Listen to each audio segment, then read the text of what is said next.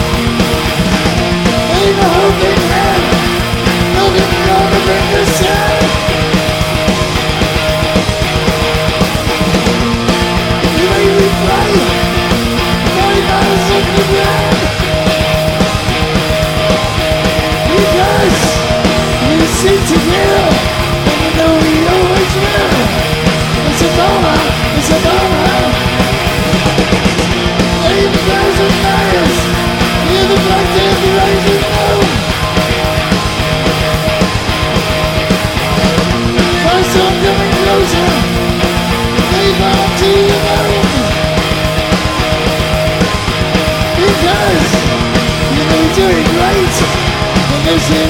night.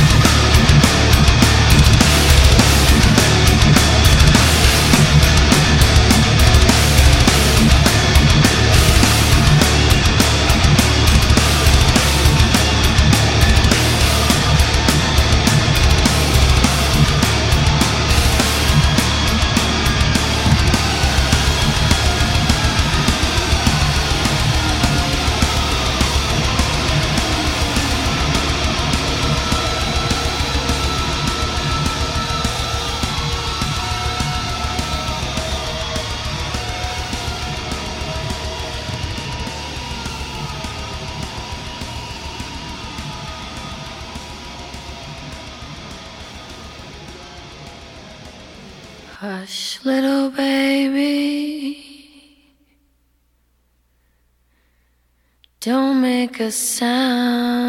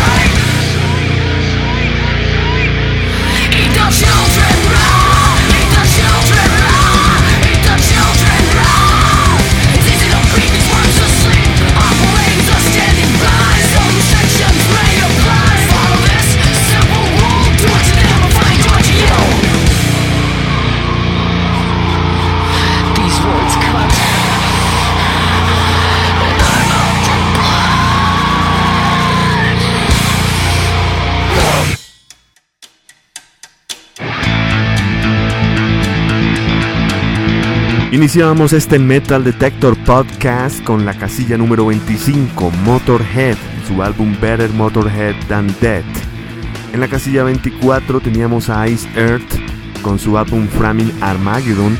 En la casilla 23 un estreno con Exodus, su álbum The Atrocity Exhibition.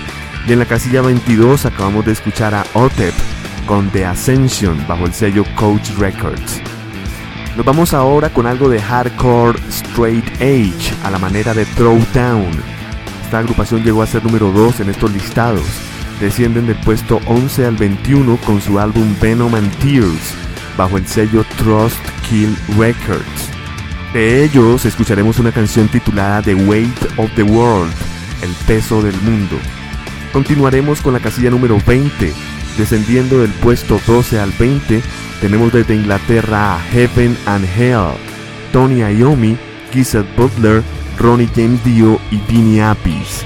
En concierto, esto es Live on the Radio City Music Hall, bajo el sello Rhino, Hoy escucharemos una canción llamada Die Young.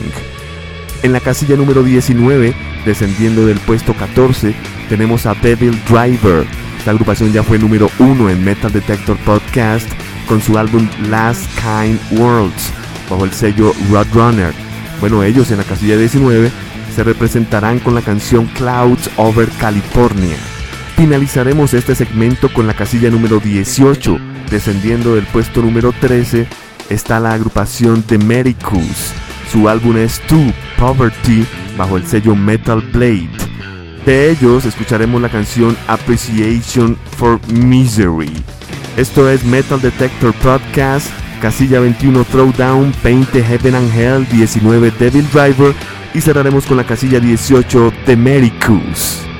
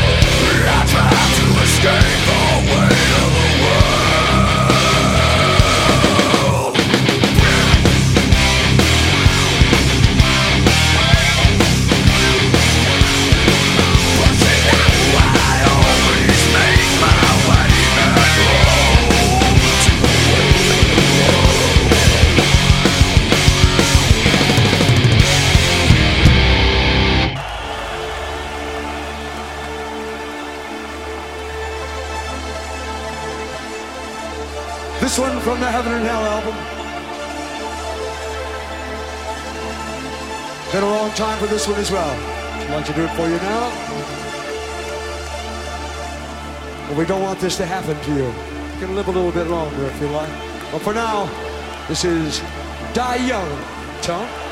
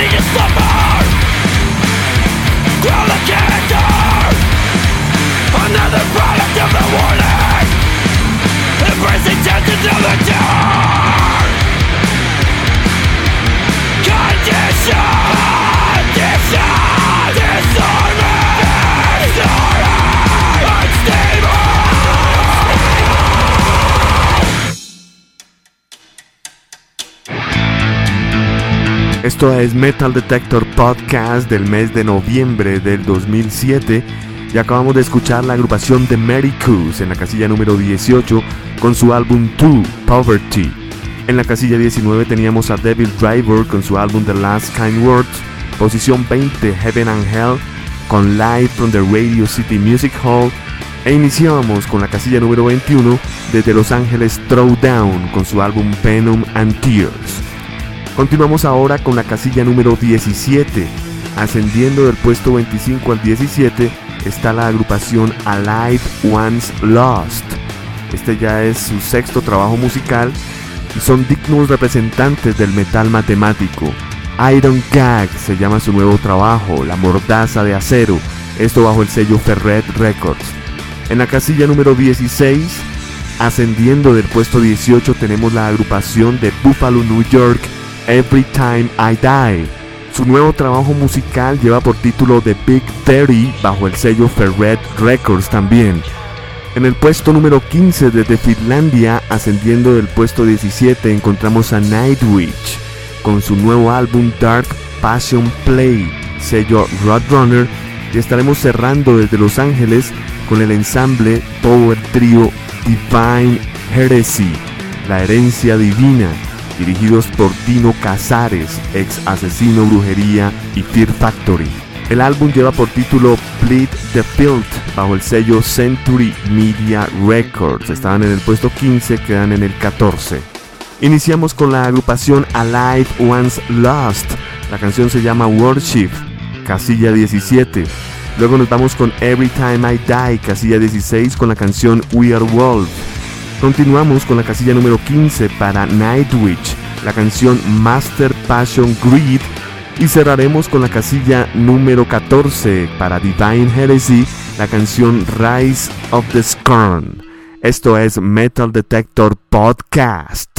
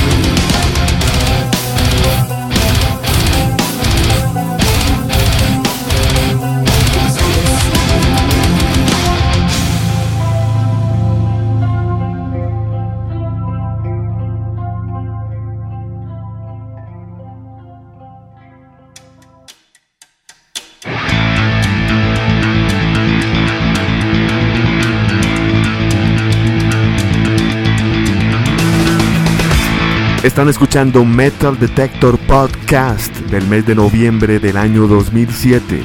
Iniciamos con la agrupación Alive Once Lost, casilla 17 con su álbum Iron Gag, puesto 16 para Every Time I Die con su álbum The Big Dirty, en el puesto número 15 Nightwitch con Dark Passion Play y finalizábamos esto con la casilla 14 para Divine Heresy con su nuevo álbum Bleed the Field.